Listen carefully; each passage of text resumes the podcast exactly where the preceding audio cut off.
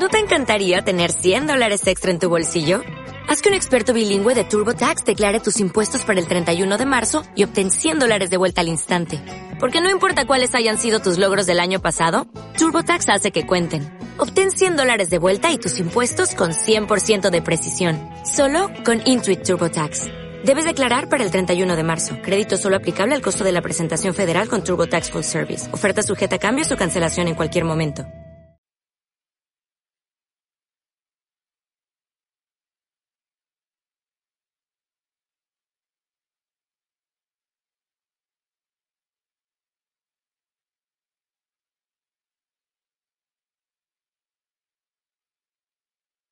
Perdone, ¿de qué medio es? EDATV. ¿De? EDATV.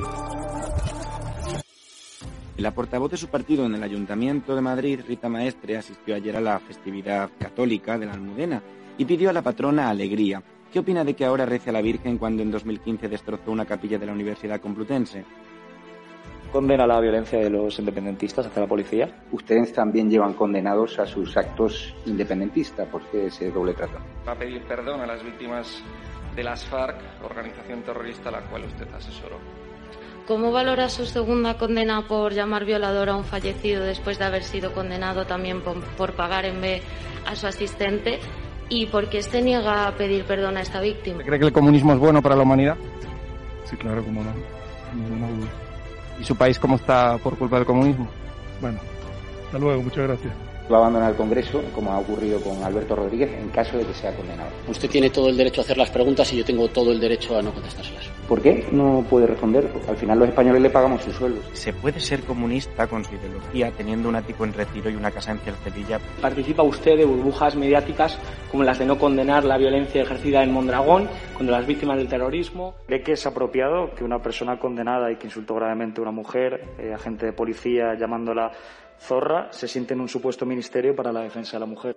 Y si usted puede decir, ¿no? Eh, aquí en esta rueda de prensa, lo digo por eso de la hemeroteca, que no va a dejar a Íñigo Errejón tirado en su partido político Más Madrid y que no va a acompañar en las próximas elecciones cuando sea a, a, Yolanda Díaz. ¿Va a cumplir usted su promesa de abandonar el Congreso en 18 meses, aunque ya han pasado varios años desde que hizo esas declaraciones para regresar a la República Catalana? Pero preferiría que le preguntase tal vez la invitada que llevó a su programa y que dijo que había que matar a Vox o tal vez el diario Gara. ¿Sabe qué pasa, Javier Negre? Mm. Es que yo aquí aguanto a 52 diputados de Vox cada día. Aguantaron sí. 50 pues me da, me da, un palo terrible. Sí, ¿sabe usted a qué voto?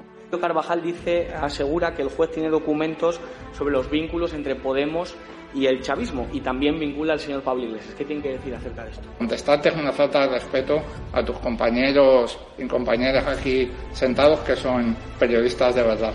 Quería preguntar por qué prefiere usted bailar bachata y perrear en la cadena SER a contestar a medios acreditados en el Congreso como EDATV a los que insulta. La secretaria de organización de su partido, Lili Bestring, que ha reconocido en reuniones con la militancia que Podemos carece de cargos con estudio para elaborar leyes. ¿Ven que están ustedes preparados para formar parte del gobierno de coalición? ¿Cuánto dinero de la narcodictadura chavista habría, co habría cobrado usted, señor Zapatero? ¿Le parece delito de odio, señor Rejón, pegarle presuntamente una patada a un señor con cáncer, enfermo de cáncer? ¿Le parece un delito de odio? ¿Condena usted la violación a una simpatizante de Vox en Reus? Condeno el fascismo, el fascismo que se ejerce desde los medios de comunicación. ¿De qué medios usted? De EDATV. Nosotros no vamos a contestar a la extrema derecha, gracias. Ah, no, ni cobrando un sueldo que pagamos todos los españoles y un medio No vamos a contestar a la extrema derecha. La pregunta es ¿qué hace usted aquí?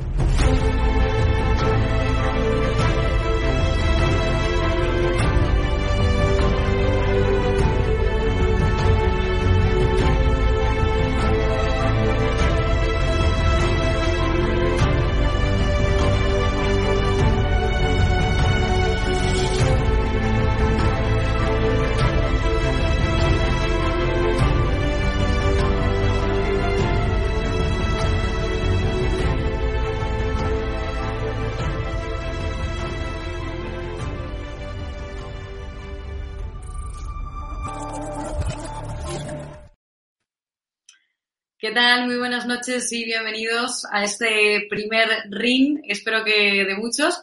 Soy Rebeca Crespo, me presento para aquellos que, no me conozcan y a estado de alarma Javier Negre se le ha ocurrido darme un espacio cada domingo.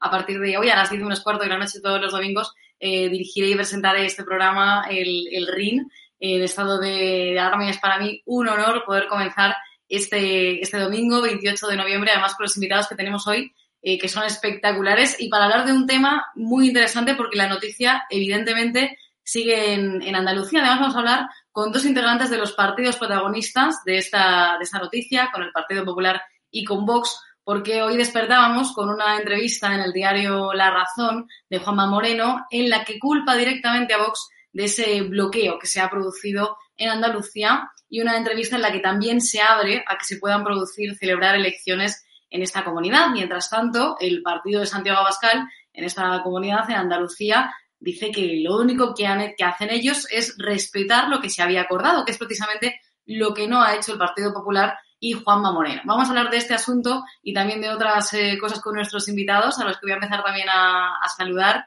que los tenemos ya por aquí. Tenemos a David García, que es eh, diputado de Vox. Muy buenas noches, David. Hola, muy buenas noches, Rebeca. Buenas noches al resto de compañeros y a los televidentes de Estado de Alarma. También tenemos a Carlos García, concejal del Partido Popular. Buenas noches, Carlos. Hola, muy buenas noches a todos. Borja Jiménez, eh, subdirector ahora también de Estado de Alarma. Buenas noches. Muy buenas noches, Rebeca, y mucha mierda. Y Cristina Seguí. Muy buenas noches. Gracias por estar Muy buenas noches. Y enhorabuena a los dos, tanto a Borja como a ti, porque no sé si Borja se estrenó antes, pero conmigo se estrena hoy. Así que para mí os estrenáis los dos. Y me alegro muchísimo. Muchas gracias. tenemos que hablar de esa, de esa entrevista, como comentaba al principio, que ha dado Juanma Moreno en, el diario La Razón. A ver si podemos ver ese, ese titular. Eh, en el que dice que, que, bueno que, que, sí que por culpa de Vox no eh, es posible que se celebren esas eh, esas elecciones la hay una traición en Andalucía no pero de quién es esa traición es una traición del Partido Popular, que no ha cumplido lo acordado con Vox. Es una tradición de Vox que, se niega a, ceder eh, con el Partido Popular y porque quiere realmente que se celebren unas elecciones. ¿Qué es lo que está pasando, David? Bueno, yo creo que, no hay más debate. El debate simplemente es cuando el presidente Juan Moreno dice que son los presupuestos que le gustaría que presentáramos al Partido Socialista, es cuando el señor Juan Moreno en un ataque de sinceridad se quita la careta y se da cuenta de que nos prestaba a no cumplir lo que se firmó hace dos años en las elecciones andaluzas, donde Vox entró con mucha fuerza y donde puso las cosas claras al Partido Popular del apoyo, cómo se le vamos a dar. Eh, ahora en estos presupuestos no ha accedido a lo que estaba acordado, ha roto ese pacto, o sea, hay que, hay que decirlo bien claro, ha roto lo pactado. Entonces, Juan Moreno lo único que se puede hacer es echar balones fuera intentando culpar a otros, pero yo creo que debería de tener arrestos, levantar la cabeza y decir, sí, he roto los pactos con Vox y lo digo claramente, no, ahora se coge, se arrepiente después de estar dando bandazos a un lado y a otro de que no se apoye unos presupuestos. Yo creo que el portavoz en, Andalucía y mi presidente lo han dicho bien claro, el Partido Popular no ha cumplido los acuerdos que se firmaron con, con nuestro partido al inicio de la legislatura en el Parlamento andaluz. Bueno, lo cierto es que, Juan Moreno eh, culpa ahora a Vox ¿no? de que se haya roto ese pacto, pero hace poco hizo unas declaraciones, a ver, vamos a, verlas también, en, las que decía que, vamos, que se había intentado pactar esos presupuestos con el Partido Socialista y quizá al no haberlo conseguido y tampoco conseguirlo, eh, tampoco no conseguirlo con el Partido Socialista, culpa a Vox de no poder sacar adelante eh, esos presupuestos, pero aquí vemos estas declaraciones en las que dijo que la puerta sigue abierta. Vamos a esperar a que pase el Congreso del PSOE en Andalucía y creo que Juan Espadas quiere pactar, pero Ferraz eh, lo frena. Eh, Carlos, ¿qué opinas de las declaraciones de Juan Moreno hoy en La Razón? Bueno, yo entiendo perfectamente a lo que se refiere Juanma Moreno y lo que ocurre. Quizás es que, que, Vox está pecando un poco de inexperiencia. Y hay que tener en cuenta cuando hay un pacto, en este caso a tres bandas, porque es el Partido Popular, Ciudadanos y Vox, para conseguir por primera vez en la historia de Andalucía un cambio en el gobierno, creo que no puede un partido ponerse a exigir el máximo de sus aspiraciones electorales o de acuerdos, porque al final hay que tener cierta mano izquierda y cierta flexibilidad y según ha ido avanzando el mandato en Andalucía, la verdad es que eh, creo que hay que reconocer que ha ido creciendo las expectativas de voto tanto del Partido Popular como de Vox. Y de eso hay que ver la botella medio llena y no medio vacía, como ha querido, pues yo entiendo que Vox intentar forzar eh, que se cumplan su máximo de programa electoral y, no tener un poco de esa mano izquierda que quizás con más años de experiencia en elecciones, en gobiernos, pues se tiene para saber que cuando eh, hay que llegar a acuerdos entre varios partidos, pues no se puede poner en máximos y en este caso, pues yo creo que ahí Vox ha fallado, no ha tenido un poco más de mano izquierda, un poco más de comprensión con un gobierno, insisto, que no solo es de PP y de Vox, sino que también tiene a otro tercer eh, componente que fue necesario para alcanzar esa mayoría de escaños, que es Ciudadanos, y por lo tanto, pues habría que haber tenido un poco más de flexibilidad, un poco más de mano izquierda, y creo que en eso Vox ha fallado, con todo el respeto del mundo. ¿eh? Yo entiendo que políticamente cada partido haga su estrategia. Ahora mismo a Vox le interesa mucho que haya elecciones cuanto antes, porque está en un buen momento. Yo lo entiendo también. También no está el Partido Popular, pero también hay que entender que Juan Moreno pues quiere continuar todo el mandato que sea posible, porque la verdad es que se está haciendo pues bastante bien, los resultados económicos y eh, de Andalucía pues eh, son bastante mejores. Bueno, la verdad es que no hace falta hacer mucho para que sean mejores que el desastre que había generado 40 eh, años de miseria socialista, pero en definitiva creo que los andaluces en su inmensa mayoría están satisfechos con este gobierno de Juanma Moreno y con ese pacto y con ese acuerdo del Partido Popular con Ciudadanos y con Vox. Y ahí, pues insisto, el Vox en principio ha rechazado esos presupuestos ya de plano y bueno, pues Juan Moreno se queja, se queja de ello. Yo entiendo que con, razón y con motivos. ¿eh? No quito tampoco que Vox ellos, pues insisto, quieran llegar al máximo de sus objetivos, presionando y forzando, pero bueno, yo creo que ahí les falta un poco de, les ha faltado un poco de mano izquierda. Sí, creo que también veíamos hace, hace unas semanas, de, se sabían, se conocían esas declaraciones de, de Juan Marín en, las que él precisamente eh, reconocía que, no había un interés eh, por parte del gobierno andaluz de sacar adelante los presupuestos porque en, pues en el año eh, previo a las elecciones no es conveniente, ¿no? Tenemos además el, audio para escucharlo. En el año electoral no podemos permitir el lujo de presentar un presupuesto con Yo creo que no. Es estúpido. Ningún gobierno aprueba presupuesto del último año de la legislatura pero no porque no quiera aprobar, no porque no pueda aprobar, sencillamente porque no interesa aprobarlo, y eso se prorroga. Nada más. No hay que ser bonito para saber que lo que nos interesa es poner ejecutar el presupuesto del CD. Nosotros como gobierno estamos obligados, por supuesto, pero no estamos obligados a aprobarlo. Y cuando digo no estamos obligados a aprobarlo, no es que no vayamos a votar nuestro propio presupuesto, es que podemos presentar un presupuesto para que nadie lo apruebe. ¿Había, Cristina, intención de apoyarlos, de aprobar los presupuestos por el Partido Popular o ha sido todo un, un paripé? No sé, ¿qué, opinas tú al respecto? Bueno, mira, lo que yo opino de entrada es que es eh, absolutamente incoherente que Juanma Moreno diga que, bueno, que es un riesgo convocar elecciones eh, para que, con el peligro de que pueda volver a gobernar el Partido Socialista y que después diga en titulares y en una entrevista que son los presupuestos que quería el Partido Socialista. Es algo absolutamente eh, de locura para sus votantes y para los que ha perdido y para los que pueden serlo para seguir este señor que acaba de salir en, este vídeo, eh, muy elocuente de todo lo que ha sido su eh, endeble liderazgo en, Ciudadanos, pero que ha impuesto y todavía impone, entre otras cosas, que, em, que Canal Sur sea el canal, la televisión pública del Partido Socialista y que Juanma Moreno imponga listas negras de determinados periodistas, entre los cuales, por ejemplo, me encuentro yo por ser de ultraderecha y de cosas que le puedes escuchar a cualquier político del Partido Socialista en Andalucía. Que, yo que sigo mucho todo el tema de eh, lo que se sigue haciendo con los niños, con la ideología de género en los colegios, se siga subvencionando de forma ingente determinados eh, engendros clientelares femimarxistas eh, por pagarle o por darle un modus y todavía a Susana Díaz y a sus atláteres, me parece que amerita unas elecciones. Sobre todo porque yo creo que es compatible que Vox y que el Partido Popular defiendan sus legítimos intereses como partido a buscar el bien para la comunidad autónoma andaluza, sobre todo cuando Vox va a presentar eh, aparentemente a una líder carismática con una eh, como fuerte figura política en Andalucía y que prevé una subida en escaños a costa de ciudadanos que no ha servido nada más que para sentarse con Izquierda Unida en las estaciones de autobuses y para perpetuar al Partido Socialista, gobierne o no gobierne, a mí yo apoyo.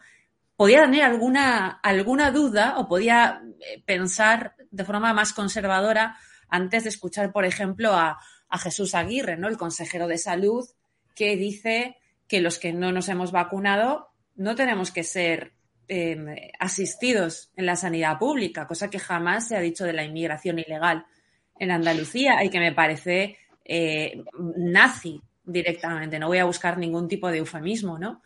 Luego, mm, me encantaría poder apoyar en esto eh, un aspecto más conservador, me, podía, me gustaría apoyar al Partido Popular, pero, pero, pero no puedo. Lo cierto es que no, no han cumplido. Claro que Vox tiene que pedir eh, lo máximo posible por, a costa de apoyar un gobierno que se ha pasado toda la, todo lo que ha durado la legislatura diciendo que Vox era un partido ultraderechista eh, y, sin más lo ha hecho también eh, Marín, ¿no? creo que en el día de, ayer.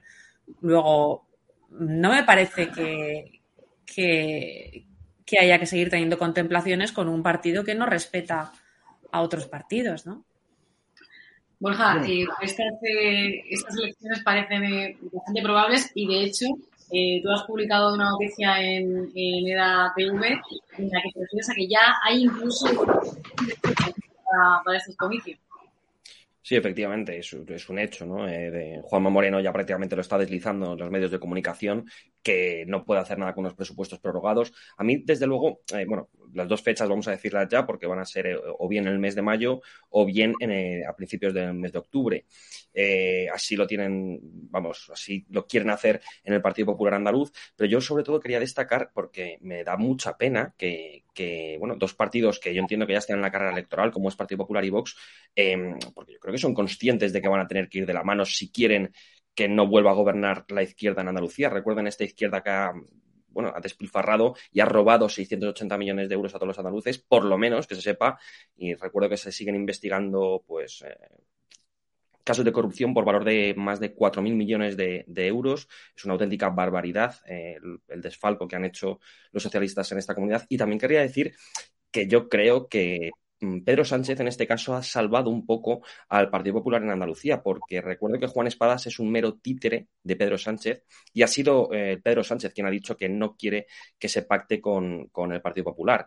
¿Qué habría pasado? Yo me pregunto si Partido Popular, o sobre todo me pregunto cómo se habría tomado el electorado del Partido Popular si hubiera habido un pacto para sacar adelante los presupuestos entre el Partido Popular de Andaluz y, el Partido Socialista de Juan Espadas. No creo que a su electorado le hubiese hecho gracia este tipo de relaciones, sobre todo cuando queda tan poco para unas elecciones. Yo, por lo menos, eh, si fuera votante del Partido Popular, que no digo que sea votante del PP ni de Vox, yo no, soy votante de ningún partido, claro, pero eh, cómo se toma esto un, votante del Partido Popular. Yo me gustaría preguntárselo, ya que tenemos aquí a alguien del PP, si realmente. Em, ¿Cómo, creéis que se hubiese tomado vuestro electorado este acercamiento al partido más corrupto de la historia y el partido más corrupto de Europa, que es el Partido Socialista de Andalucía? Bueno, mira, si me permites, Rebeca, eh, yo, yo más, que, más que acercamiento al partido, también hay que interpretar entre líneas las palabras. No deja de haber más de dos millones de andaluces que siguen a mí me extraña, pero siguen hoy en día votando al Partido Socialista. Que Juanma Moreno quiera lanzar un guiño a esos votantes socialistas de aquí me tenéis a mí para votarme a mí y no tirar vuestro voto con el partido de los er-, ERTES, con el partido más corrupto de Europa, como tú has dicho, que es el Partido Socialista de Andalucía, pues no me parece una estrategia muy equivocada, más y más teniendo en cuenta cuando Ciudadanos pues va a desaparecer. Y creo que eso somos todos conscientes, por desgracia para ellos, pues eh, tienen muy pocas posibilidades de obtener representación. Por lo tanto, queda el Partido Popular y Vox como alternativa al Partido Socialista con los comunistas. Y que Juanma Moreno lance ese guiño a los, a los votantes socialistas de centro izquierda o socialdemócratas, no lo veo mal como una estrategia electoral. Al final, Juanma Moreno no deja de ser un, un presidente del Partido Popular, un presidente de un partido de derecha, de centro derecha, que desde luego va a buscar el apoyo de Vox una vez sean las elecciones. Eso no me cabe ni la más mínima duda. Y si Ciudadanos obtiene representación, pues también. Pero desde luego, esa entrevista y esas declaraciones de Juanma Moreno diciendo que esos eh, presupuestos podían satisfacer también a los socialistas, lo veo más en la clave de buscar el voto de ese andaluz eh, moderado, socialista, eh, que podía votar a Felipe González o podía votar a, a, a Leguina o a Nicolás Redondo en el País Vasco, que ahora se sienten huérfanos, más que en el propio Partido Socialista en sí mismo o al Partido Sanchista, que es lo que tenemos ahora mismo, por desgracia, en España. Y lo entiendo por ahí. Cristina y David también, eh, y cambiamos a otro, otro asunto después. Bueno, vaya por delante mi respeto a Carlos, que por muchos motivos y sobre todo por su pelea eh, en el sitio más difícil eh, tiene y desde luego subyace a las siglas del partido, ¿no? Pero yo creo que es muy difícil defender lo que, lo que está defendiendo, ¿no? Eh, yo creo que es un error estratégico desde el punto de vista técnico, ¿eh? Eh, olvídate eh, que yo haya estado o no haya estado en Vox, a mí me parece que cuando Vox se presenta a las elecciones eh, andaluzas en 2018 y gana en muchísimos barrios obreros y, y, aglutina un considerable voto del partido de gente que había votado al Partido Socialista, no lanza en ningún momento el mensaje de vamos a parecernos de alguna manera al Partido Socialista. Tú no puedes decir que el partido más corrupto de Europa eh, y que el mayor caso de corrupción de Europa puede sentirse de alguna manera atraído, seducido o, o, puede ser simpatizante de ningún proyecto político tuyo ni de tus presupuestos, que desde luego eh, están directamente vinculados con el gasto público y con el gasto clientelar y con el sistema eh, corrupto de mordidas que ha habido en Andalucía y que muy bien ha descrito en cifras eh, Borja. A mí me parece un error eh, es alucinante y me parece y me recuerda además a, a, a, intervenciones muy desafortunadas de Pablo Casado en la cadena SER diciendo que el Partido Socialista es un gran partido. El partido que aprueba los presupuestos con Otegui, el partido que está breando y que está eh, esquilmando y que está destrozando la clase media en este país, que ha, que ha traído dos estados de alarma ilegales a, a, nuestro país, que de verdad que está destrozando la, la moral y el, y el estado anímico de millones de personas y que yo creo que tenemos muy complicado volver a ser el país que éramos no puedes decir que el Partido Socialista era un gran país, porque el partido de Felipe González era el partido que bailaba el corro de la patata con toda su cúpula ministerial en la puerta de la cárcel. Es que yo entiendo que Felipe González parezca Churchill al lado de Zapatero y de, y de, y de Sánchez, pero es que Felipe González era un corrupto y su cúpula era corrupta y Rubalcaba, eh, santificado hasta el extremo, era el del Faisán. Es decir, el Partido Socialista jamás ha traído nada nuevo, a, nada bueno a este país.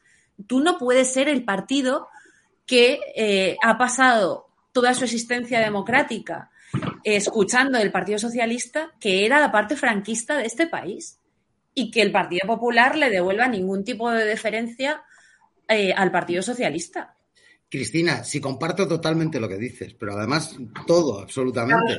Por eso he querido explicar la interpretación que yo tengo de las palabras de Juanma Moreno y de esos supuestos guiños a un partido sabiendo que nunca lo va a hacer, porque el Partido Socialista busca en Andalucía ser la alternativa al Partido Popular. Jamás va a apoyar los presupuestos del Partido Popular, jamás va a pactar con el Partido Popular. Eso, desde luego, es, es imposible, es inviable y estoy convencido de que Juanma Moreno, el presidente de Andalucía, lo sabe perfectamente. Y por eso mismo estaba explicaba antes que haciendo esos supuestos guiños, lo que hace no es al Partido Socialista en realidad, es al votante del Partido Socialista o a esos supuestos o posibles votantes socialistas o que han votado socialista o que pueden cambiar su voto entre un partido y otro para que vean que tienen en el Partido Popular un refugio ante un Partido Socialista que es una auténtica ruina para España en estos momentos y que cuando también ha estado gobernando Andalucía, pues lo ha sido para Andalucía con los datos, con los peores datos de, de paro, con la peor de toda Europa. La peor región de Europa en paro ha sido Andalucía con los gobiernos del Partido Socialista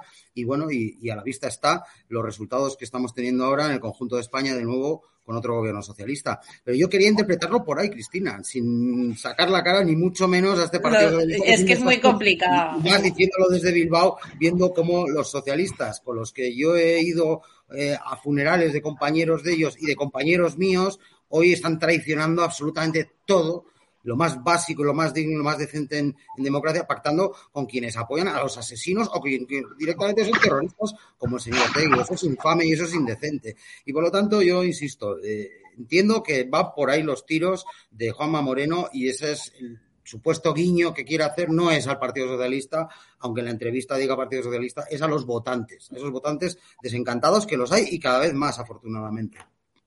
Bueno, por alusiones, eh, David, sí que sí que es verdad que... Es la que yo creo que lo que no ha entendido Juan Moreno es lo que le pidieron los andaluces y lo que lo que vamos, lo que estábamos demostrando Vox eh, lo ha dicho Cristina muy bien. Los cinturones antiguamente llamados rojos se van tiñendo de verde y no hace falta hacer ningún, ningún guiño tipo los presupuestos que quiere el Partido Socialista, no. Lo que está reclamando la gente es nuevas políticas, nuevas formas de hacer las cosas, lo que no quiere, lo que ha pasado en Andalucía ahora mismo, que simplemente ha habido un cambio de, siglas y la gente quiere que vayamos mucho más allá. Y eso se hace cerrando el grifo, cerrando los chiringuitos y derogando esas leyes ideológicas que nos ha impuesto la izquierda y que el Partido Popular, desaprovechando mayorías absolutas con Rajoy, no ha tocado una de solas de todas esas leyes ideológicas que impuso Zapatero, no ha conseguido reconquistar todo el terreno que le cedió, que le cedió toda la calle, le cerró las comunicaciones, le, cerró, le cedió todo completamente a la izquierda y el Partido Socialista ahora mismo se encuentra muy, muy a gusto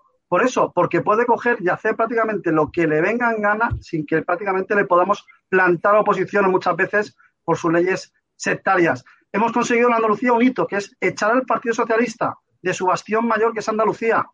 Y ahora Juanma Moreno se pone a jugar con ese terreno conquistado, ese terreno que hemos recuperado, el, que había recuperado la cordura y podíamos volver a recuperar una, una, una, zona que creíamos perdida, tú mismo lo has dicho, eh, la comunidad con más paro de toda España, una situación dantesca donde 4.000 millones volaron y que el Partido Socialista una y otra vez lo escucha decir, nos sentimos orgullosos de nuestros 140 años de historia. Oiga, señores, que han dado ustedes golpe de Estado, que han robado el Banco de España, que han asesinado, que han tenido terremoto de Estado, que han tenido una serie de casos de corrupción a lo largo de la historia. Digo, no se puede sentir alguien orgulloso de eso. Yo no me sentía orgulloso. orgulloso. Yo dejé el Partido Socialista por eso. Yo con 24 años me fui del Partido Socialista asqueado de ver lo que era el Partido Socialista en realidad. Abrí los ojos. Y yo creo que el Partido Popular, y más tú, Carlos, que estás en un sitio tan complicado, que la verdad, o sea, yo te tengo un respeto brutal por donde, donde estás defendiendo lo que está defendiendo, estás defendiendo la democracia, donde más difícil es.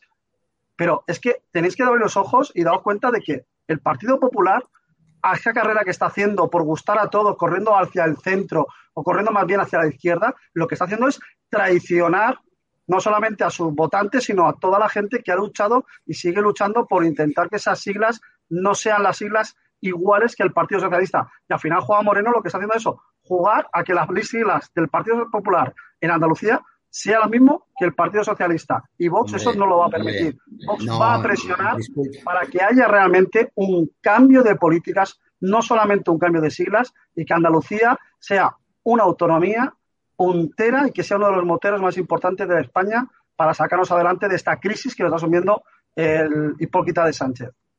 Hombre, yo también te quiero decir, ¿eh? tampoco, tampoco hay que ponerse así. Yo entiendo que, que, que Andalucía, con este gobierno que se ha alcanzado, recuerdo, es gracias a los votos del Partido Popular, de Ciudadanos y de Vox, porque también está Ciudadanos, que por desgracia, pues insisto, va a desaparecer y espero que esos votantes vayan al Partido Popular y seguro que algunos también van a Vox, evidentemente, pero no hay que olvidar ese tripartito que, que supuestamente está ahora mismo eh, sacando todas las encuestas mayoría de nuevo y que durante estos años ha recuperado muchos ámbitos, como el económico y el del empleo en Andalucía, entre otras cuestiones. Que no se ha podido alcanzar el máximo del programa electoral de Vox o el máximo del programa electoral del PP o el máximo del programa electoral de Ciudadanos, pues cuando hay tres partidos de los que ha dependido el gobierno y que ha tenido que llegar el Partido Popular a pactos con Ciudadanos y a pactos con Vox para alcanzar este gobierno, pues yo creo que, que eso hay que ser conscientes de ello, evidentemente. Pero también no se puede decir que esto es un desastre, que esto es igual que el Partido Socialista, porque eso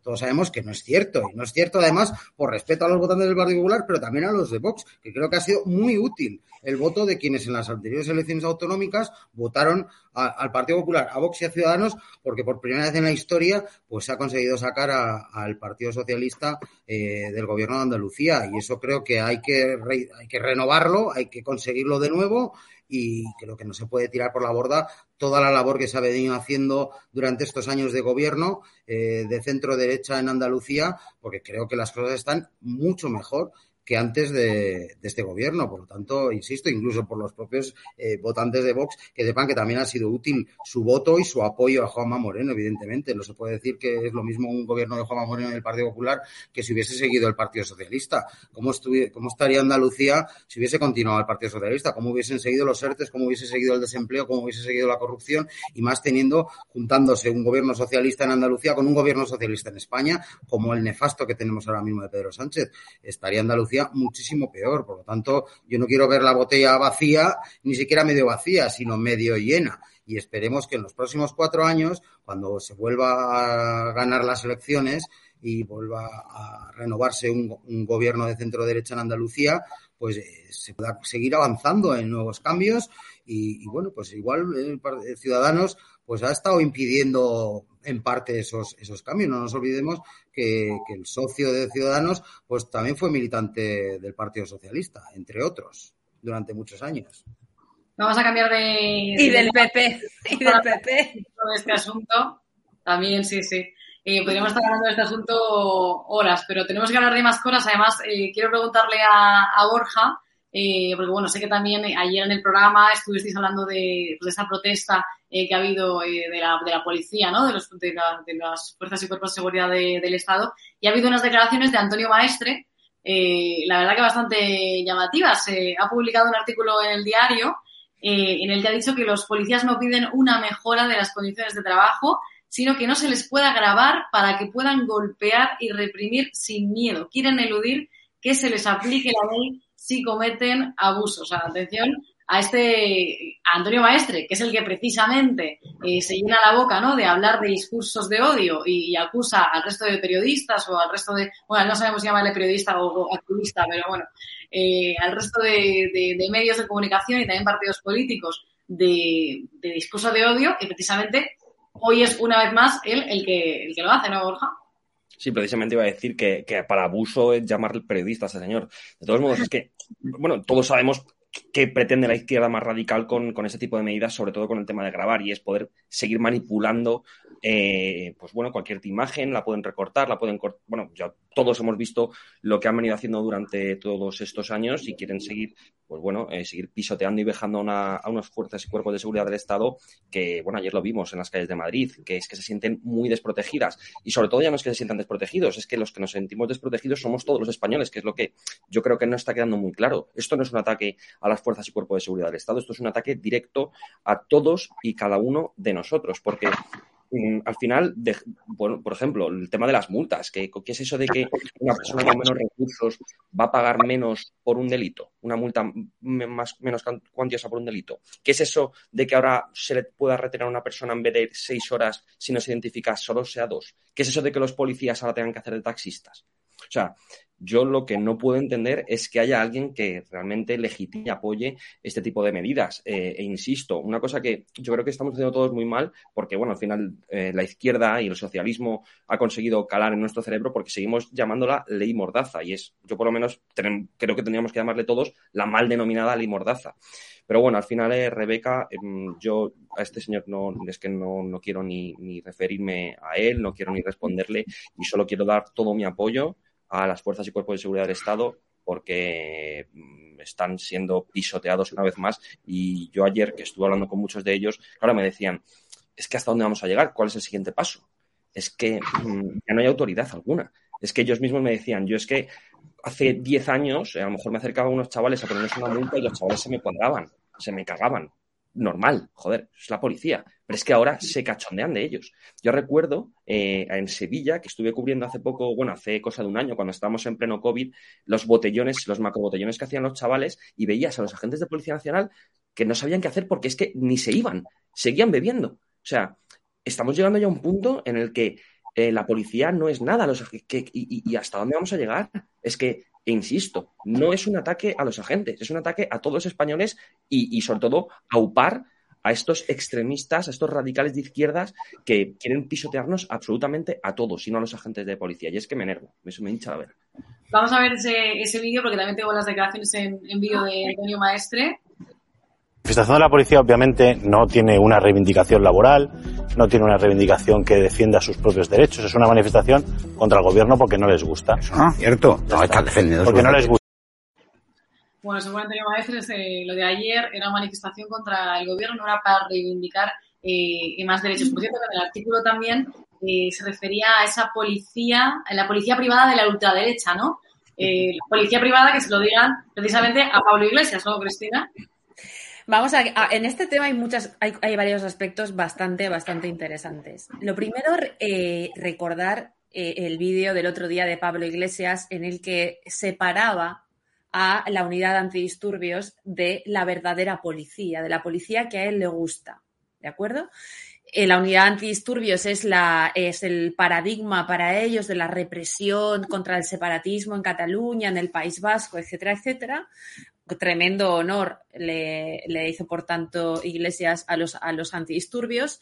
Y yo creo que, sobre todo, todo esto va encaminado a varios frentes, pero sobre todo a preparar un escenario en la calle que sea invivible no solamente para la policía, sino para los ciudadanos. Es decir, neutralizar a las unidades antidisturbios y que haya escenarios como los que vimos en 2012 de las marchas por la dignidad, en las que eh, bueno, recuerdo que casi se mata a un policía en la castellana, en la que se arrancaban los, las baldosas del suelo y se tiraban. Bueno, aquello fue eh, dantesco. Aquello fue una especie de operación Ícaro. Nadie se acuerda de la operación Ícaro, donde casi son asesinados dos policías. Eh, en la operación Ícaro, yo quiero recordar, y esto lo sé de buena tinta, que la Policía Nacional, la Unidad Antidisturbios, tiraron más pelotas de las que jamás tiraron en 2017. En, y fue bajo un gobierno socialista. Es decir, cuando la izquierda tiene que reprimir, utiliza a las fuerzas y cuerpos de seguridad del Estado y los lleva al límite para intentar reprimir como es legítimo hacerlo, porque la policía y, el uso eh, progresivo de la fuerza, y de hecho eh, están así legitimados porque es la, fuerza legítima del Estado contra los violentos y contra los terroristas, tienen que actuar. Ahora, ¿Qué es lo que vamos a ver en este momento? Primero, Antonio Maestre es un indigente intelectual que no sabe lo que está diciendo. A la policía se la ha podido grabar siempre, se la puede grabar ahora y se la va a poder grabar siempre.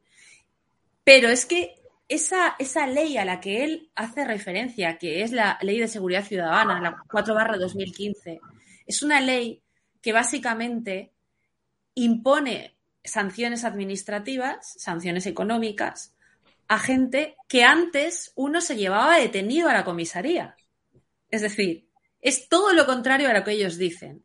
Y la ley de seguridad ciudadana, la 4 barra 2015, es la que ellos han aplicado a más de un millón y medio de personas en un año y medio desde el 2020 para sancionar y para reprimir a la gente en la calle por orden de la izquierda y por orden de Marlasca, en contra de la opinión y de un informe de la abogacía del Estado.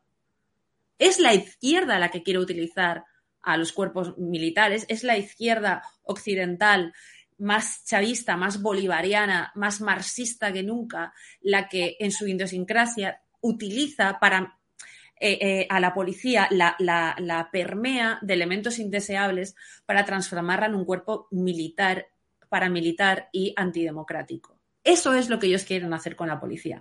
Y con quien más complicado tienen, eh, tienen hacerlo es precisamente con la unidad antidisturbios, que es, junto con los GEO, la unidad más, eh, de un sentido más, más, más militar, ¿no? Más, eh, más, eh, más difícil de, de destrozar. Vamos a, vamos a ver qué pasa, porque si la izquierda ahora puede pedir y puede armar una manifestación de 2.000 personas en 20 minutos sin avisar, la izquierda también puede, la derecha también puede. Aquí podemos hacerlo todos a partir de ahora. Vamos a ver qué pasa. ¿eh?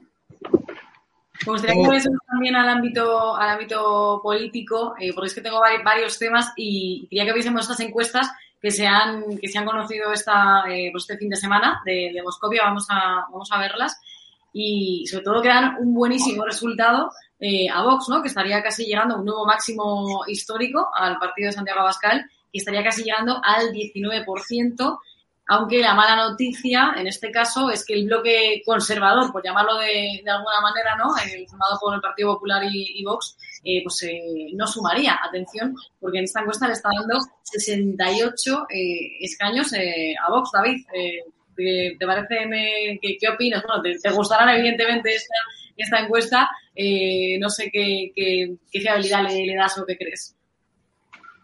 Bueno, yo creo que, como siempre lo hemos dicho nosotros, nuestra parte nunca hemos creído las encuestas. Eh, les recuerdo a todos los, todos los, que las encuestas en Andalucía prácticamente no nos decían ni que entrásemos, no, no entrábamos directamente ni siquiera al Parlamento andaluz y nos plantamos allí con, con 12 valientes que han presentado batalla durante todo ese tiempo. Por eso decimos que no nos creemos las encuestas. Las encuestas nosotros las vemos día a día en la calle, cómo se recibe pues a Santiago, a Macarena, a cualquiera de nuestros líderes más visibles allá donde van. Podemos ver ayer en Madrid, cuando acudió Santiago Abascal a apoyar a nuestras policías, a, nuestros, a los más leales defensores y servidores de España. Y lo estamos viendo en todos lados. Esas son las encuestas que nosotros manejamos. La, la calle, pisamos calle y es lo que nos transmite la gente. No nos podemos creer una, una- una encuesta que, por ejemplo, no tiene todavía en consideración pues ni siquiera qué candidato presentaremos o dejaremos de presentar.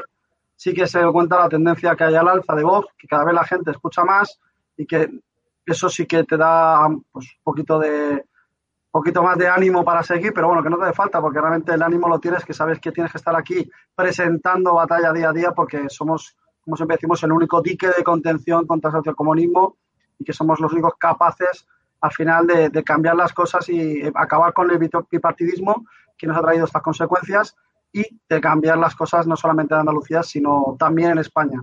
Las encuestas, al final, son muchas veces pagadas incluso por los partidos políticos que tienen intenciones o hemos visto ahí el señor Tezano su, cocina del, infierno, como tiene él, cocinando cualquier tipo de, de encuesta y no las creemos. Ya veremos qué pasa, ya veremos eso. Sí que nos alegra la tendencia al alza, por supuesto, y creemos que vamos a superar no solamente ese, esa- ese, ese porcentaje se nos da ahora, sino yo creo que incluso podemos llegar al, al 20% con a medida que se acerquen las elecciones andaluzas. Yo, yo quiero entender que, que esa, esa encuesta es la excepción que confirma la regla, evidentemente. Eh, la inmensa mayoría de encuestas que se vienen publicando desde empresas demoscópicas del máximo nivel dan eh, mantener la mayoría de centro derecha en Andalucía, pero vamos, con bastante diferencia. Eh, que ahora salga esta encuesta, pues bueno, es legítimo, pero in- insisto, es una encuesta, una sola encuesta de muchísimas otras que se han venido publicando en las últimas semanas, meses y desde hace ya más de un año, donde consta claramente que no solo se consolida el voto del Partido Popular, sino que crece, también crece Vox, y es verdad que quien desaparece es eh, Ciudadanos en ya la práctica totalidad de encuestas. Eso sí que es un dato que coinciden eh, pues prácticamente de todas las encuestas, o desaparecer, o un resultado eh, mínimo. Ese, ese que estáis sacando de 350 escaños, yo creo que es un error, ¿no? Porque el Parlamento andaluz no tiene 350 escaños, ¿no? Entonces me, me resulta Es que yo un creo, poco... creo que es, se refiere al Congreso. Sí. Es el Sí, Congreso. porque pone Andalucía, bueno. Claro, pone Andalucía. No, porque pone Andalucía Información, que el- Ah, vale, vale, vale. Ah, vale, vale, disculpe. La fuente, pero Ah, no vale, lo yo lo valoro todo, vuelves a Andalucía. He visto Andalucía Información y me he ido para allá. No, yo, yo sí. estaba haciendo caso a Yo también, yo también. Pensaba que era una encuesta sobre Andalucía. No, no, no, es en, en unas, en unas hipotéticas generales, claro.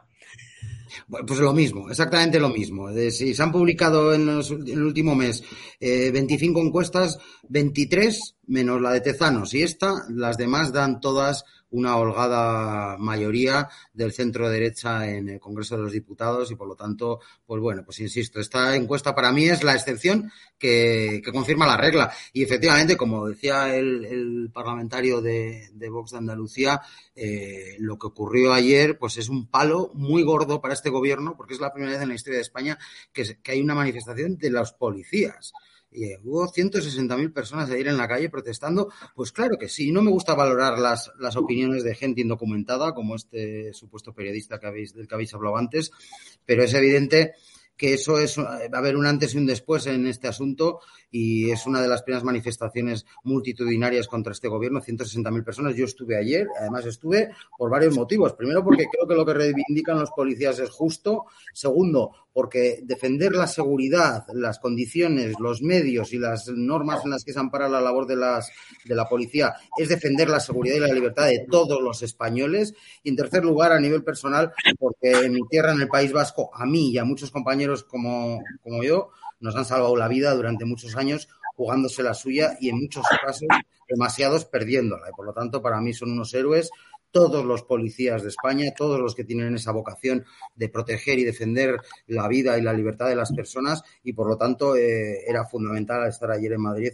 apoyándole y muchísimos millones de españoles que aunque no estaban ayer en Madrid, desde luego apoyan las reivindicaciones porque considero que son necesarias no solo para ellos, sino también para el conjunto de los ciudadanos eh, a la vista eh, de que incluso está en numerosas ciudadanas de España, como por ejemplo en el País Vasco y en Bilbao en concreto en mi ciudad, creciendo de forma eh, exponencial la delincuencia y por lo tanto en muchas ocasiones incluso la impunidad de los delincuentes ante unas policías que no se sienten solo con los medios necesarios, materiales, humanos y legales para atajar esa delincuencia como ellos quisiesen, sino que tampoco tienen el respaldo de las autoridades bajo las que tienen ese mando. Eso también hace que los delincuentes y algunas personas eh, pierdan ese respeto a la policía cuando ven que los propios, el consejero de seguridad del gobierno vasco, o el alcalde de Bilbao, o el Endacari, o el ministro Marlasca, se preocupan más de que un agresor de policías, como es ese diputado de Podemos Canario,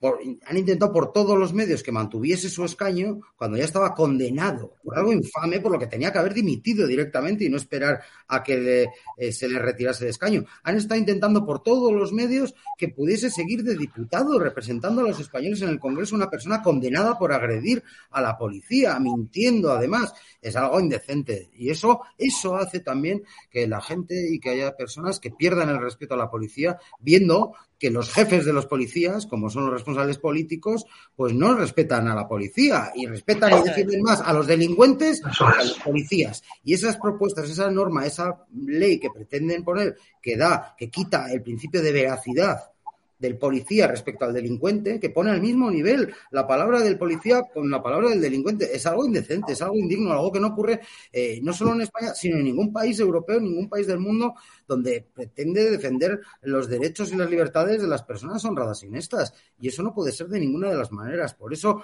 yo creo que lo de ayer no solo no va a continuar menoscabando el apoyo de los ciudadanos al Partido Socialista y a Podemos a socialistas, comunistas, nacionalistas y terroristas, que son la coalición que ahora, por desgracia, sostienen este gobierno, sino que va a continuar eh, traspasándose el voto de ciudadanos sensatos y honestos que se han equivocado eh, optando por esas opciones políticas, pues al centro derecha, al Partido Popular y yo creo que algunos también a Vox, evidentemente, y ambos van a subir y ambos van a tener en su conjunto mayoría absoluta. No tengo ninguna duda y perdonad que me un poco por las ramas valorando esa encuesta y los resultados eh, futuros, pero lo de ayer fue un, un aldabonazo más muy importante a tener en cuenta. Vamos a saludar a Javier Negre, que se acaba de, de unir también a, a, este ring. Buenas noches, Javier. Buenas noches, Rebeca. Vengo de cabreado de la Copa Davis porque. No, no termina de entrar, ¿no? El Gerard Piqué. ¿Me escucháis? Sí, sí, sí. Sí, sí, sí te escuchamos, te escuchamos. Nada, el Gerard Piqué este nos ha dejado dos horas a los asistentes porque se habían retrasado varios partidos y parece ser que este señor no tiene experiencia en, en eventos deportivos y esos retrasos se contemplan a la hora de programar horarios. Ha dejado dos horas a 4.000 tíos en la calle, en la casa campo, pasando más frío que el puta, como digo yo, o sea, a 3 grados y para entrar a un partido y luego un caos de organización. O sea, que aquí no la, culpa no es de Ayuso, la culpa es de Piqué y de la organización de la Copa Davis, que en vez de irse a la caja, a la caja mágica de Madrid, que es una maravilla, pues ha intentado repescar el Madrid Arena donde eh, tuvo la tragedia lugar hace unos años y la verdad que, que lamentable. Pero bueno, saludo ya a Rebeca, David García, Carlos García también y a Cristina Seguí por ahí. ¿Qué tal estáis? Y a Borja. ¿Qué tal el ring? ¿Ha habido ya alguna hostia o no, Rebeca? Pues está la, cosa, está la cosa animadilla, ¿eh? Parece que no, pero el tema de, de Andalucía tiene, tiene cosas. bueno, básicamente ahí ten- eh, tenemos muy buena información, una exclusiva que da Borja Jiménez, que podemos comentarla ahora, no sé si la habéis comentado ya, la de... comentado, sí, lo hemos comentado. Pues la tenéis en edatv.news, os metéis en la web. Básicamente, Borja, es que mm, en San Telmo, allí quien decide es Elías Bendodo y, y, y Elías Bendodo y el presidente de la Junta. Ahí Génova no va a tomar ningún tipo de interferencia, van a adelantar las elecciones y están barajando dos fechas, ¿no? O bien mayo o bien principios de octubre. Ya está toda la maquinaria electoral eh, engrasada. Hay que recordar que hay que convocarlas tres meses antes. Ahora mismo en San Telmo hay pánico porque saben que Macarena Olona ahora mismo al 95% irá a Andalucía y ahora mismo decide, sobre todo ella, es una cuestión sobre todo económica, porque Macarena Olona cobra 120.000 euros aquí en Madrid, en el Congreso de los Diputados, ya tiene una vida hecha, tiene una casa aquí, tiene sus, su familia, es decir, en Andalucía no tiene tanto arraigo, eh, no tiene familia, salvo creo que una tía, y ella también quiere saber ¿no? si va a ser querida, ha multiplicado su agenda en Andalucía, y yo le he dicho personalmente que ella podría arrasar, de hecho en San Telmo en Vox asegura que podría incluso superar a, a Juanma Moreno, sobre todo porque va a ser una campaña donde no se van a enfrentar demasiado Juanma Moreno y Juan Espada, aunque en San Telmo dice que tienen alguna bomba atómica contra el PSOE andaluz, pero siempre el antiguo PSOE, con lo cual Olona, si entra como elefante en cacharrería, dice Juan Espada, el del PSOE, que es su esperanza, porque movilizaría a la izquierda, y el PP están eh, rezando ahora mismo para que no vaya Macarena Olona, que es una crack. Yo creo que David García estaría deseando que fuese para allá a Comunidad Valenciana, aunque algún pajarito en Madrid me dice que, David apunta, apunta maneras en Valencia. No, yo donde yo creo que Macarena donde vaya va a arrasar, va a aportar lo que ella puede aportar, que es fuerza, garra, valentía. Macarena yo creo que es una de esas mujeres punteras dentro de la política española y dentro de Vox, eh, demostrando que, que en Vox están, pues eso, la- los más los mejores preparados. Y Macarena siempre es uno de esos azotes que Marlaska eh, sueña directamente ya, ya con ella, cada vez que aparece en el Congreso tiene que enfrentarse a ella.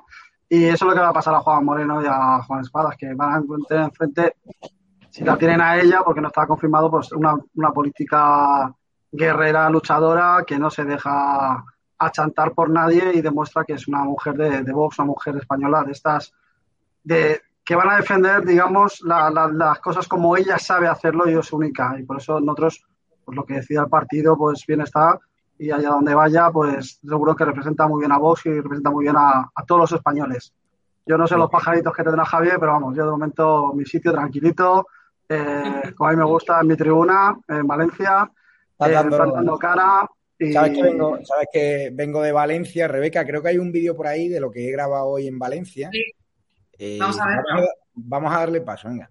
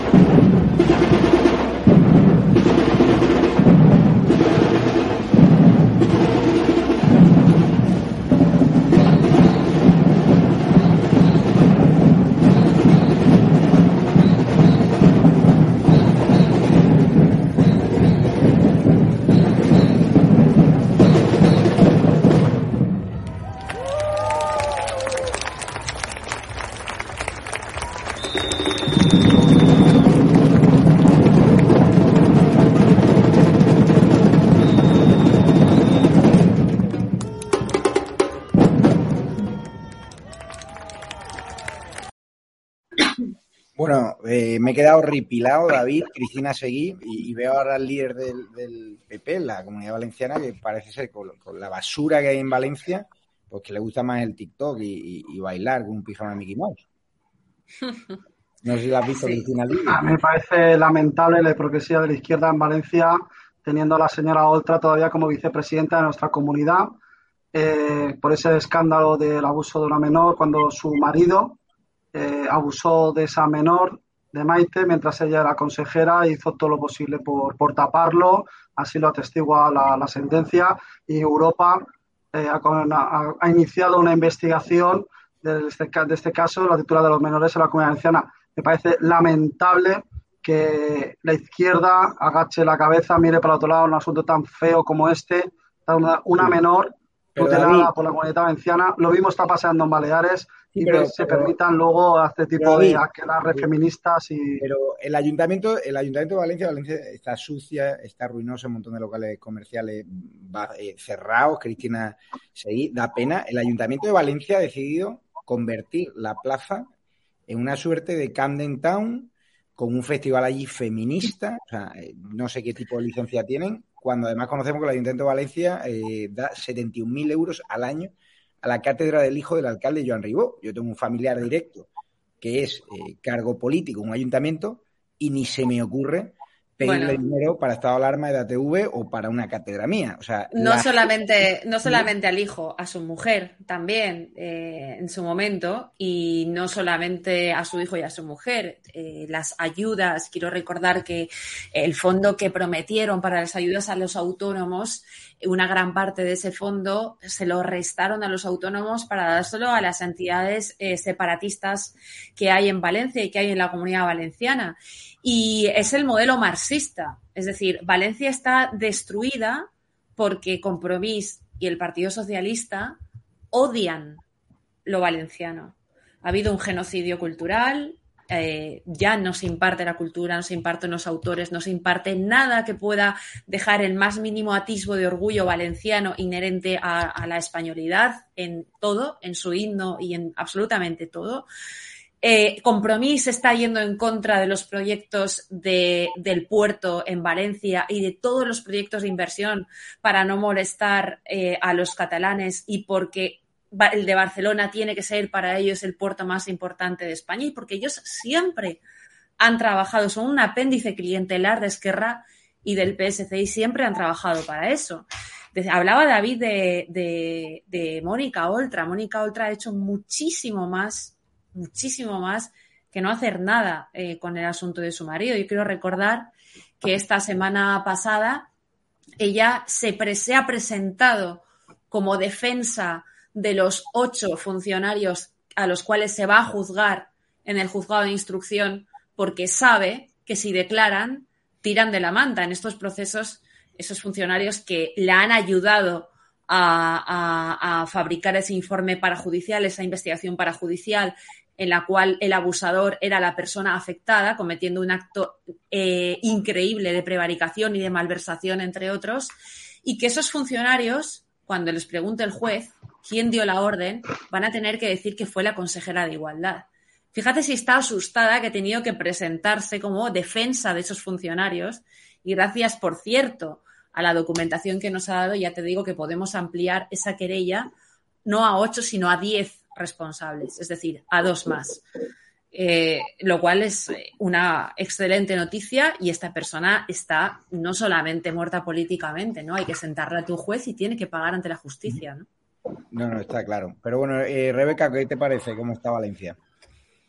Pues la verdad que he visto, le, me he fijado en el, en el cartel este del Festival de Igualment, ¿no? O, eh, De igualdad, ¿no? Entiendo que había un festival que está, que está programado, o no sé si me lo estoy inventando.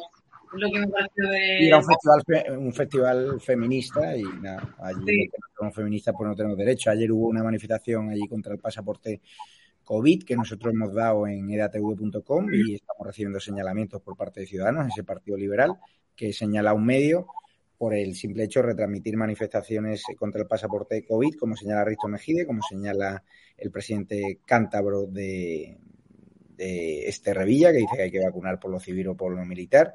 Y precisamente en el EDA Night Show del Toro TV y de edatv.com, que pueden ver a continuación a las 11 de la noche, en Movistar Plus también, pues ahí podrán ver eh, los vengativos de la libertad. No sé qué, qué te parece, Cristina, seguir este, este cartel.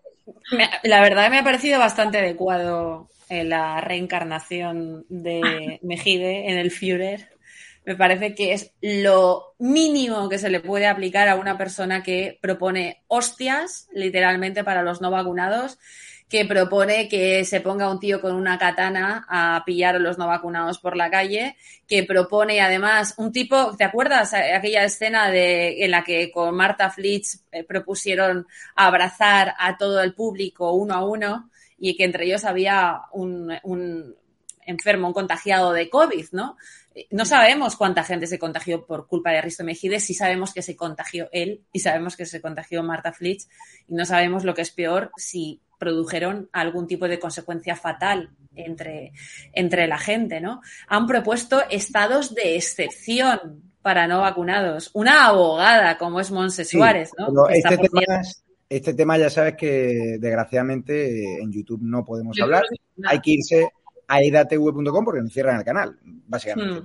Hmm. Hmm. O al Toro TV o a edatv.com a partir de las 11 de la noche, donde hablamos libremente de todo pasaporte COVID, de todo el proceso que nos están metiendo y por eso no podemos hablar aquí. Entonces siento tener que cortar, pero nos cierran los canales de YouTube, nos demonetizan y estamos jodidos. Así que vamos a... Carlos García, ¿cómo, cómo ves Javier, Javier, pues bueno, primero permíteme tanto Javier como Rebeca hacer un breve paréntesis, porque hoy estoy especialmente contento por volver a estar de nuevo en, vuestra, en vuestro canal y también contigo, Javier.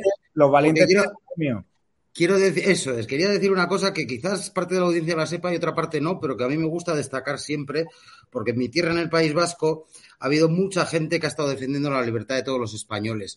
Unos fueron, por ejemplo, los policías, guardias civiles extrañas a los que estuve apoyando ayer pero otros son también los periodistas y lo que quizás no sepan muchos de muchas personas de la audiencia de EDATV es que Javier Negre ha estado muchos años defendiendo la libertad y dando la cara y publicando cosas muy duras contra los terroristas y contra ETA, cuando ETA asesinaba, trabajando en el mundo en el País Vasco. Y hemos estado, Javier y yo, muchas mm. veces en, situaciones eh, pues no lo más eh, delicadas ni más fáciles para defender la libertad y la democracia en el País Vasco y en España. Y por lo tanto quería empezar diciendo eso y, dándole las gracias por esos años de su vida y de su trabajo y de su como periodista que ha vivido en el País Vasco cuando asesinaban a los periodistas, también a los concejales, a los policías, pero también a los periodistas por hablar y expresarse en libertad. Y eso creo que es de justicia decirlo. Y perdóname, Javier, que haya cambiado.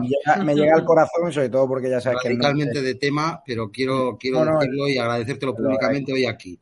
No, el, norte curte mucho y a mí me hace gracia cuando vas a la rueda de prensa, a la sala de prensa del Congreso y, preguntas por las víctimas de ETA, cuando le pides al del PSOE que pida perdón a las víctimas de ETA o por qué están blanqueados, no al del PSOE, a, los proetarras de Bildu, le pides al del PSOE que justifique su pacto con Bildu y, cómo traicionan a sus muertos y te miran los compañeros como si no hubieses estado en el País Vasco nunca. O sea, te miran, pero este que sabrá el País Vasco, o sea, y el norte curte. Yo ahí, mm, pues fíjate, Carlos García, yo, Santiago Abascal, con escoltas, imagínate la vida que era allí. Eh, el padre de Santiago Abascal, que un gran tipo, o sea, que nos enseñó que me cuidaba a mí como si fuese un hijo en, Victoria.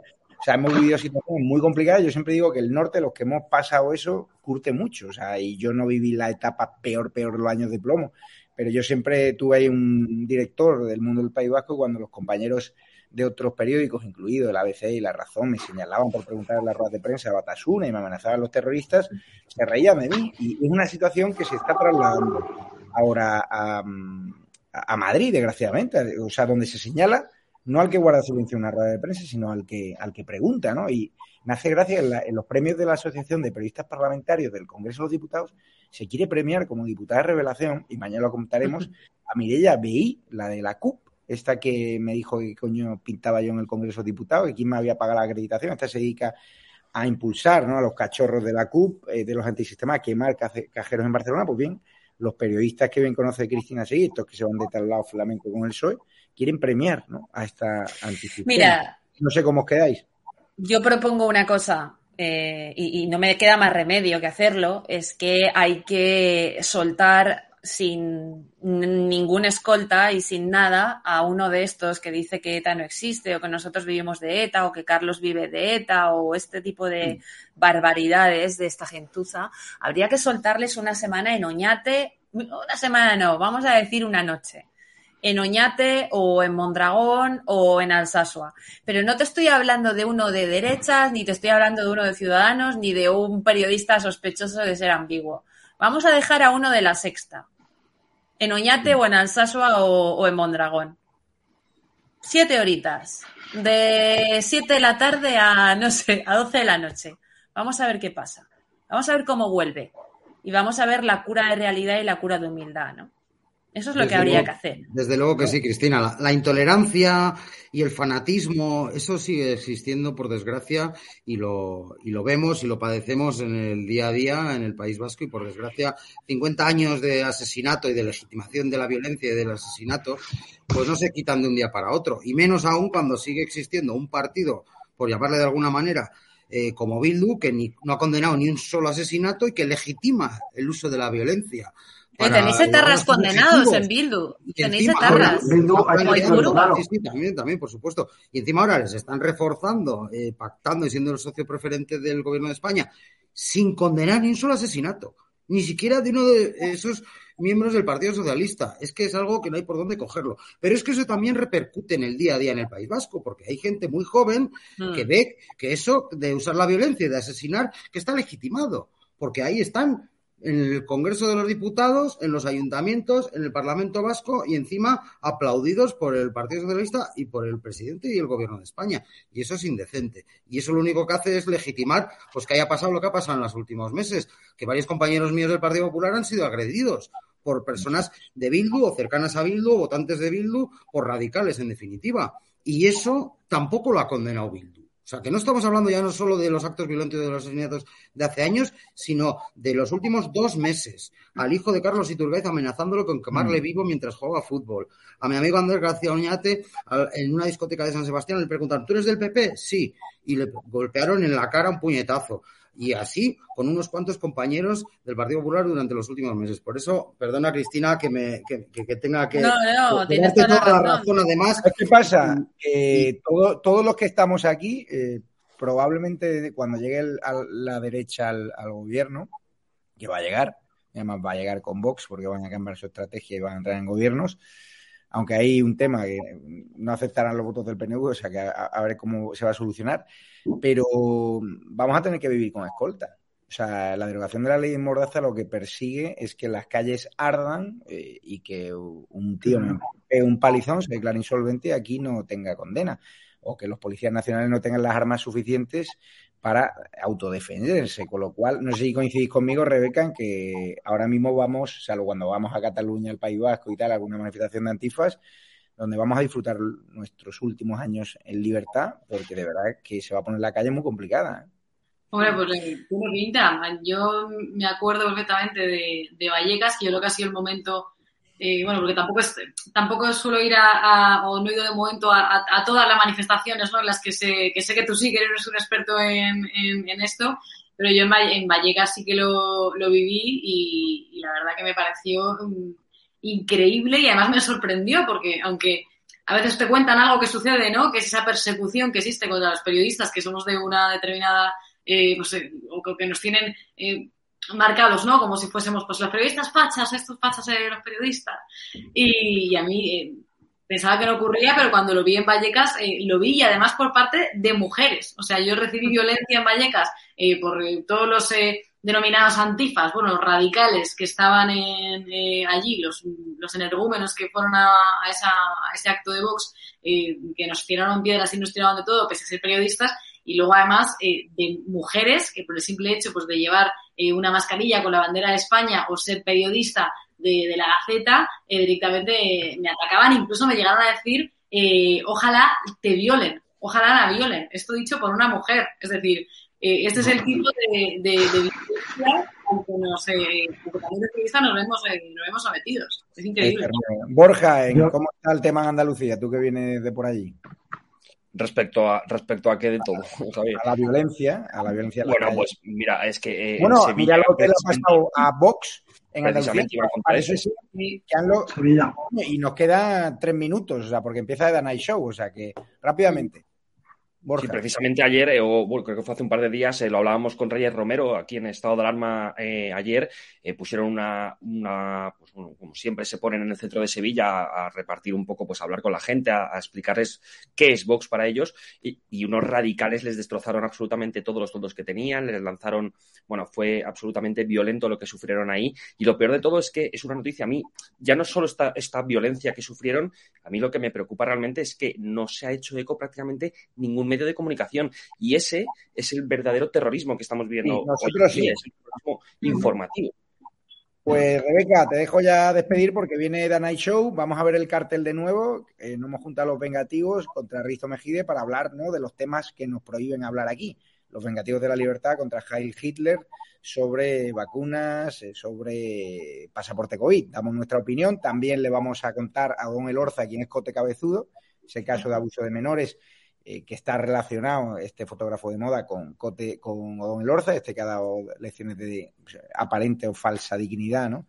Esta semana en el Congreso, que algún día hablaremos con Carlos García de, de quién es Odón Elorza, para que lo cuente. Rebeca, te dejo desagradecido, que ha gobernado con el PP y ahora nos llama de todo, en fin. porque me voy al Toro TV con Cristina Seguí y compañía a hablar de, de Risto, de Odón Elorza y de todos los casos de violaciones de inmigrantes que silencian los medios. Así que despedimos ya. Eh, te, de- te dejo tu último minuto, Rebeca. Un abrazo y gracias por tu. Gracias, Javier. Eh, gracias también a Cristina, Carlos, David, eh, Borja y a los espectadores. Y nos vemos nada el próximo domingo en, en el RIN. Ha sido todo un placer este, eh, pues estar en estado de, de alarma y espero que, que nos vemos el próximo domingo y muchísimos más porque tenemos muchísimos temas que, que comentar. Y aquí sí vamos a dejar de decir esas cosas que, que no se dicen en otros medios, excepto de vacunas. Ya sabemos que ese tema y de- del COVID no, no podemos hablar aquí en YouTube. Así que gracias por estar. Nos vemos el próximo domingo.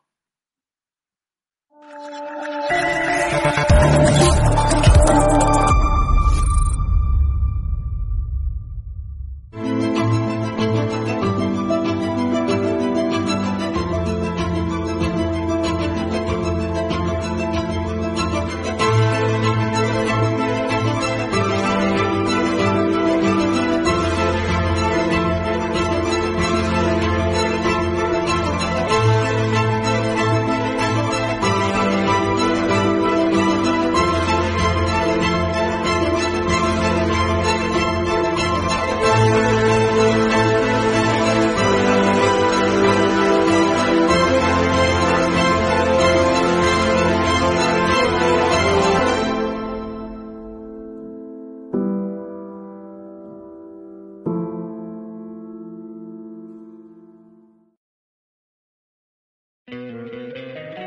encantaría tener 100 dólares extra en tu bolsillo? Haz que un experto bilingüe de TurboTax declare tus impuestos para el 31 de marzo y obtén 100 dólares de vuelta al instante.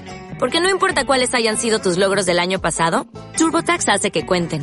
Obtén 100 dólares de vuelta y tus impuestos con 100% de precisión. Solo con Intuit TurboTax. Debes declarar para el 31 de marzo. Crédito solo aplicable al costo de la presentación federal con TurboTax Full Service. Oferta sujeta a cambios o cancelación en cualquier momento.